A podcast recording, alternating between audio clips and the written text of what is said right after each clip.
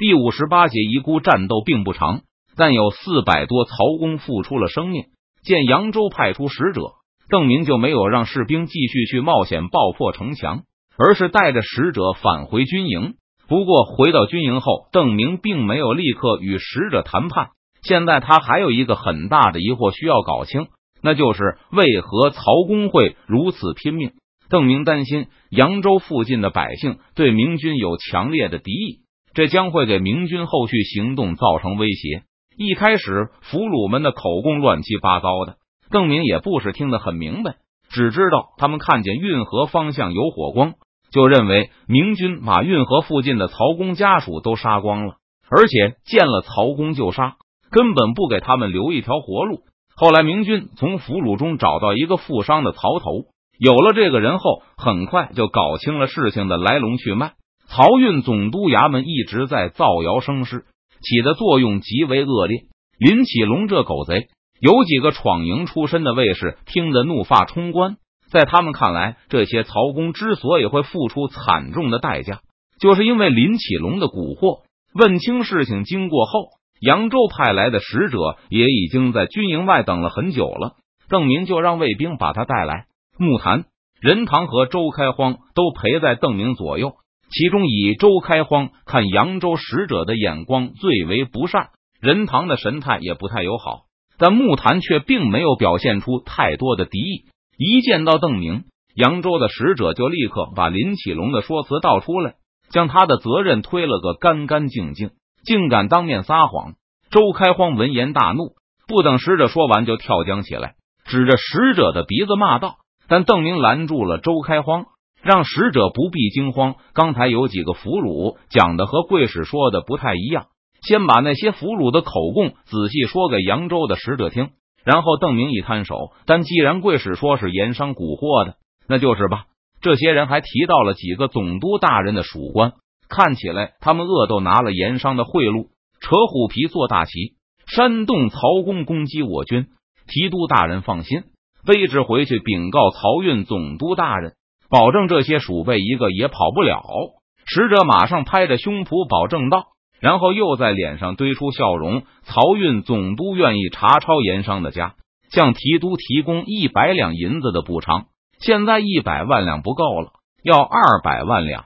邓明摇摇头，掰着手指给对方数起来。在运河上，我军烧毁了大批的房屋，需要补偿失去房屋的曹公。还有在扬州城前。我军使用了大量的弓箭攻击曹公，这些也都要花钱的。给使者仔细算了一遍后，邓明告诉对方，军费和给曹公的补偿银一共是八十万两，还有一百二十万两的惩罚性赔偿，共计二百万两。这使者见邓明狮子大开口，一下子把补偿银提高了一倍，脸上也露出些苦涩。些许弓箭用不了一万两银子吧？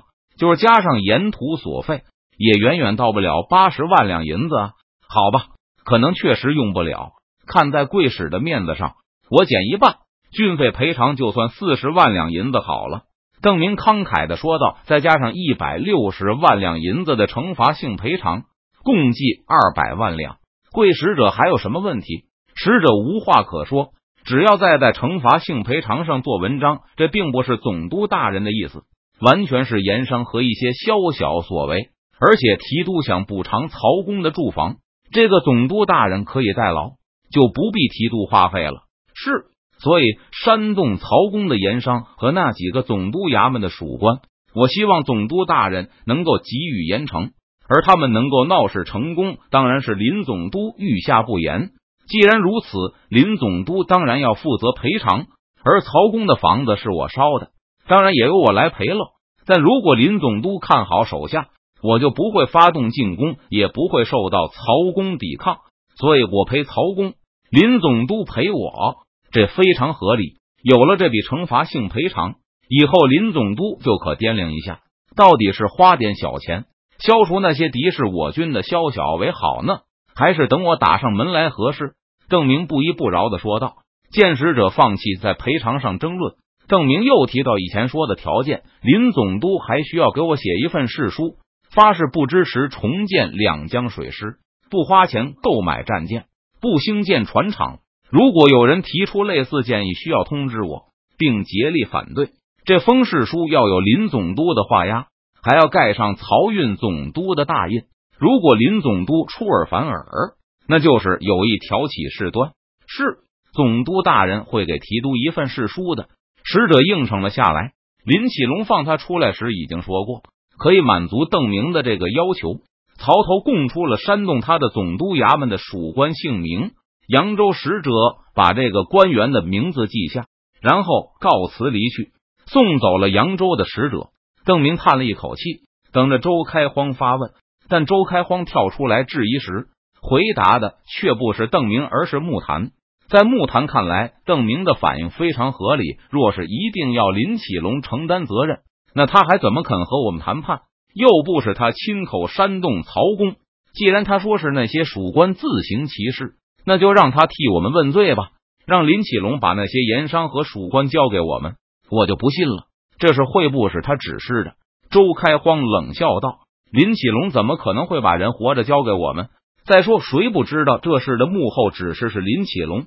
但要是不给他一条活路，他不就要和我军死拼到底了吗？木坛哭笑不得的再次答道：“刚才提督提醒了一下，就是要让林启龙知道提督给他一个人情，这事就装糊涂装过去了，让他老老实实的交银子免灾。”周开荒当然也明白邓明的用意，只是看到那么多曹公不明不白的死了。总有一种替他们追究罪魁祸首的冲动。听了木坛的话后，周开荒抢辩道：“今天林启龙能煽动曹公，明天就能煽动其他人对抗我军。只要林启龙给我们造成损害，我们就要找他要赔偿。这次出兵，明军损失微乎其微。而如果林启龙老老实实的把银子交出来，那明军显然是大赚特赚。所以木坛甚至有些感激林启龙。”觉得若不是他出来找不自在，明军还没有借口敲诈勒索他这么一大笔银子。那些曹公被林启龙煽动了，也是他们自己的事。他们又不像我们那样睡，不为我们当兵打仗，我们管得着他们的死活吗？毕竟都是大明子民。任堂听得有些别扭，忍不住帮腔道：“周兄弟说的也有道理，他们归根结底还是大明人，攻击官兵的大明子民。”木坛冷笑一声。都向官兵动家伙了，那就是反贼，不是什么子民了。杀之有功无罪，我们不杀这帮反贼也就罢了，还要替这帮乱党打抱不平吗？任堂不得不承认木檀说的非常有道理，他立刻就被说服了，并认为自己确实管得太宽了。一群听从伪官号令与官兵对垒的乱贼，被扬州的伪官出卖杀害，也是他们自找的，明显是狗咬狗。任堂作为大明官兵，确实没有必要过多的同情这些乱贼，但周开荒却不干了。他觉得木坛这话有指桑骂槐的味道，他们也有苦衷。什么苦衷？反贼就是反贼，木坛得理不饶人，有什么苦衷也该死。有些人意气用事，见了反贼就像见了亲戚，莫名其妙的非要把大笔的银子往外推，胡扯。周开荒确认对方不是在指桑骂槐。而是指着自己的鼻子骂上门来了，提高了嗓门就要反击。好了，好了，邓明急忙出来圆场，让周开荒和木坛停止争斗。周开荒立刻就住嘴了，而木坛仍在嘀咕：“提督有命，卑职自然领命。大军孤悬在外，到处都要用钱，督府那边也是恨不得一文钱当做两文花。”好了，邓明再次出声制止了木坛。对扬州的政策也就此定了下来。没用多久，扬州的使者就要赶来邓明营中，跟着他一起来的还有几个河道官兵，他们带着一堆竹篓，里面放着一颗颗死不瞑目的首级。听了使者的报告后，林启龙快刀斩乱麻，那几个被他派去煽动曹公的几个衙门属官都被立刻拿下，二话不说就割了他们的脑袋，装在竹篓里给邓明送来。和这几个衙门的官员一起被杀的，还有那些动员曹公的扬州盐商，他们既是知情人，也是财主。林启龙右手杀人，左手就派兵把他们的家都抄了。邓明很认真的检查了一遍首级，又威胁了使者一句：“这是我不信和林总督有关，但若是将来让我知道这里面冒名顶替的，提督就为我们试问。”使者急忙答道：“林启龙下手很利索，不但那个曹头供出来的官员被他立刻拿下，就是去煽动董孝爷那几个战死曹头的官员也都被他宰了，保证邓明挑不出任何毛病来。对于邓明来说，这些人也是一个很好的榜样，可以让漕运总督衙门看看清楚，帮漕运总督出谋划策，对抗明军会是什么样的下场。”以后若有人在劝漕运总督和邓明作对前，势必要想想明军兴师动众来问罪后的下场。而且，就算漕运总督再想给邓明下绊子，他手下的官员也需要考虑是不是真该使出全力帮他达成目标。除了邓明要求的负责的罪犯外，扬州使者还保证他们会在两天内向邓明转交二百万两银子，希望邓明能够暂停对扬州的进攻。并且在拿到全部的银子和林启龙的誓书后，退回江南去。邓明表示，他不能立刻退兵。或许林启龙认为邓明说补偿运河居民是一句场面话，但邓明却要一丝不苟的实践自己的诺言。不过，邓明告诉扬州使者，他即使待在江北，也绝不会继续破坏漕运。那些被明军占领的漕运码头也都会得到保护。完好无损的移交给林启龙的河道官兵张尚书还没有过江吧？处理完扬州这边的事情后，邓明见清军已经妥协，就让人去打探张黄岩的位置。现在马逢之已经渡河了，正在岸边收拢部队，而张黄岩目前还在对岸的镇江府。既然张尚书还没有渡江，那就让他不要麻烦了。这里已经不需要更多的兵力了，我很快也会回到南岸去。邓明派使者去张黄岩那边报捷的同时，让他留在南岸保卫大营。要是张黄岩也跟着过江，看到邓明一把火烧了这么多民居，不定又得如何痛心疾首。随后的两天，邓明亲自在运河边指挥救济和赔偿工作。那些曹公的孤儿，你们打算如何处理？有一些被明军杀死的曹公留下了遗属，邓明询问了一下。得知寡妇改嫁在运河两岸是非常正常的现象，原因很简单：曹公都没有土地，几乎没有私有财产，缺乏谋生能力的寡妇不改嫁就和等死差不多，而孤儿几乎肯定会被抛弃。运河两岸大部分都是赤贫人群，连自己的老婆孩子都养不活的人是不会收养其他人的孤儿的。若是大一点的女孩，大概还可以嫁人或是被卖掉。生存的机会稍大一些。八岁以下的女孩以及十五岁以下的男孩几乎都不可能生存下去。他们若是来州场，也会给他们一份。江南报告道：“那等我们走了以后呢？这些孤儿谁管？虽然只有短短两天，但已经有人盯上了那些遗属屋。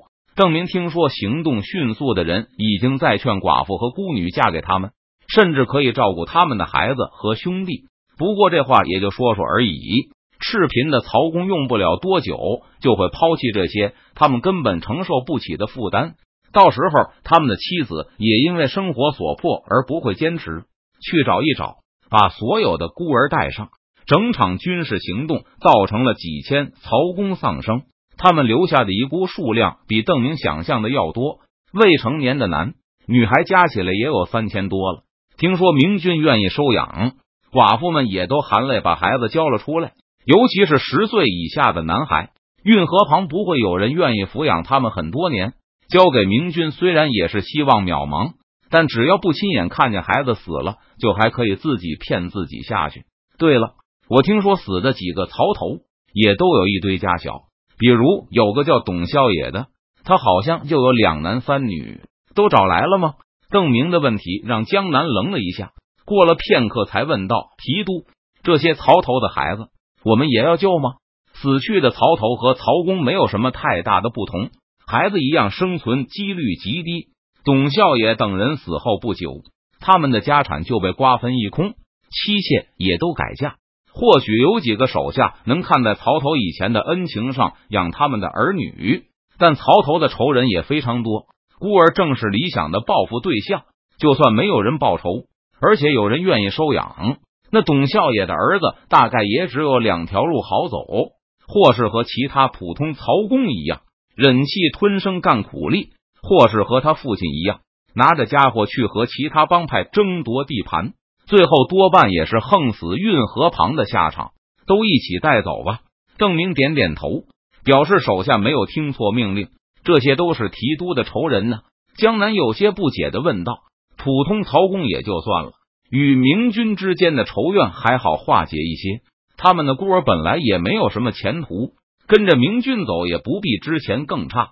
但这些曹头都是清廷的走狗，而他们孤儿地位一落千丈，很可能会对邓明怀恨在心。依着江南的看法，邓明甚至可以考虑斩草除根，以免万一有人能长大成人，会想找邓明报复。”这和你下令防火烧五十步内的房屋一样。有时候，为了保证军队的安全，我们必须要攻击那些看起来无害，其实也可能是无辜的人。此类行动有时是无法避免的，但却是不对的，所以我才会给曹公们赔偿。听明白江南的暗示，郑明就解释道：“就因为怕有人长大报复我，就把孩子都弄死，这种预防就有些太过分了。”就类似你为了防止有人袭击我军，结果见人就杀一样，属于超过必要尺度的反应。可可是，吴保平和江南还是觉得危险。邓明扫了他们一眼，达子有时就会无节制的进行预防，而且还认为这是天经地义，不需要赔偿的。你们觉得应该向达子学习吗？当然不是。吴保平和江南一起摇头。提督打算让这些孩子干什么？吴保平多问了一句：“有的孩子才几岁，十年之内什么都做不了。他们可以先读书，我会成立一个孤儿院，让他们念书。将来他们会是好的商人、水手、工匠，也会有合格的账房，养殖能手。”邓明琢磨了一下，决定给手下打一点预防针。女孩也得去念书，他们将来可以当老师，帮督府教育幼童。在我邓明的旗下。光想白吃饭不做事是不行的。他们不替我交两年书还账，别想出去嫁人。确实，在最初的惊愕过后，江南露出了赞同之色。把一个丫头养大也得费不少粮食，我们也得想办法收回些本钱来。五十年以后，回顾成都孤儿院的第一批成员时，人们发现这批曹公的儿女中涌现出了大量邓明迫切需要的人才。曹公的女儿们也在各个方面都做出了杰出的贡献，使得传统的看法被更迅速的改变。研究者发现，曹头的遗孤们对政治的关注程度超出了平均水平。比如，一个董姓曹头的两个儿子，大儿子成为一个报纸的记者，以揭露黑社会和官府的勾结黑幕为己任。他的侦查报道导致很多贪官污吏和黑道人物落入法网。最后，在一次乔装潜入行动中失踪，从此再没有人见过这位勇敢的记者。而董记者的弟弟则表现出了对法律的热情，当上了提刑官，详细分析过几百件官府对平民权利的侵害案例，并写下了大量的相关司法 X 论述，被认为是这方面的法律权威。在和邓明达成协议后，林启龙一边忙着履行条款。一边给师爷口述给朝廷的奏章精神，让他们帮助拟稿。林启龙报告，邓明此番围攻扬州时，裹挟曹公以及两江百姓数十万，而导致邓明进犯扬州的原因，却是因为盐商之前的通敌。经林启龙查明，扬州很多盐商向邓明麾下大将木坛行贿，以求安全通过长江，但事后反悔，赖掉了答应给木坛的大量贿赂。导致木坛怀恨在心，一心劝说邓明来犯扬州。除了木坛以外，还有很多被邓明裹挟来的江南百姓也和盐商有仇。正是因为盐商在长江两岸仗势欺人、骗人钱财，所以才引起大批百姓仇视。邓明利用这种不满情绪，煽动他们一起进攻扬州，堵截运河。而曹公参与围攻扬州。林启龙声称，还是因为盐商他们在运河上屡屡克扣拉欠的工钱，还勾结一些曹头残酷压迫曹公。这些曹公不懂得太多君臣大义，听邓明一喊去扬州讨要工钱，就都跟着来了。为什么这些百姓没有走正规途径呢？那自然是漕运总督衙门里有一些害群之马，他们勾结盐商，对被害人置之不理，蒙蔽了漕运总督林启龙，也向朝廷承认了工作失误。虽然他才上任不久，但没有发现就是没有发现。他向北京表示，工作时间短不是理由。总的说来，林启龙认为曹公和江南百姓都是来要账讨薪的。不过他们在正规途径走不通后，竟然不肯继续当良民，而是闹出这么大的事情来，还给邓明摇旗呐喊，那当然是恶意要账。恶意讨薪，对于这种把个人利益置于朝廷利益至上的反贼，林启龙认为镇压是完全合理的。当一部分人在城外向城头上的梁化凤喊冤时，后者也表现出了足够的觉悟，义正辞严的斥责那些乱党。大将军奉旨讨贼，为之有战，数万乱贼跪地不语，一手指天，一手指心。在叙述过梁化凤的豪迈言语后。林启龙又继续描述恶意要账、讨薪的百姓的可怜之处，皆称奸商恶力勾结，运河两侧暗无天日。林启龙称，他觉得这些百姓还是应该与邓明的死党区别开来，因此仔细对照查验过他们带来的成千上万份文书后，林启龙拿出府库中的全部积蓄，又向扬州的近身募捐，筹得白银三百万两，支付给了这些百姓。还把那些贪渎的官吏以及为非作歹的盐商都尽速斩首，以平息民怨。后后果就是扬州城外欢声雷动，百万民众、曹公齐声颂扬朝廷英明，然后一夜之间就尽速散去。